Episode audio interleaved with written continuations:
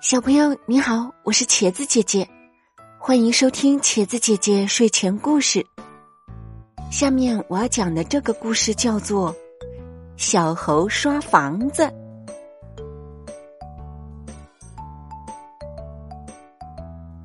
小猴要刷房子，动物们纷纷来给他出主意。刷白色的吧，纯洁大方。鸽子说：“好好。”小猴回答说：“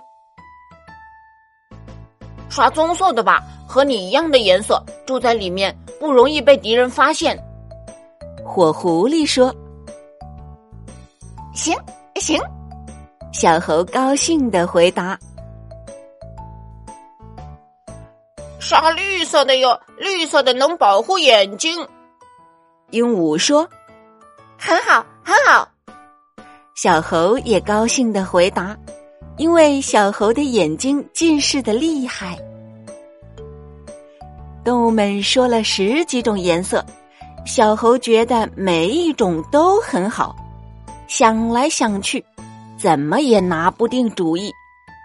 到了冬天，小猴还没有刷好房子，对着十几种颜色。小猴愁的吃不下饭，睡不着觉。忽然，乌鸦飞来了，一进门就给小猴出了一个主意。呱呱，小猴，你还是刷黑色的吧，夜晚不就是黑色的吗？我们住在里面休息多好啊！小猴有个睡懒觉的习惯。乌鸦的主意很合小猴的心意，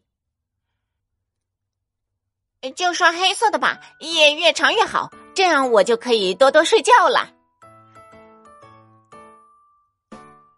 小猴终于拿定了主意，没几天功夫，小猴就把房子刷好了。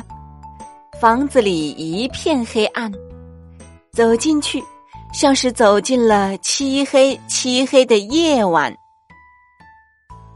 小猴子住了进去，睡到今天还没有醒呢。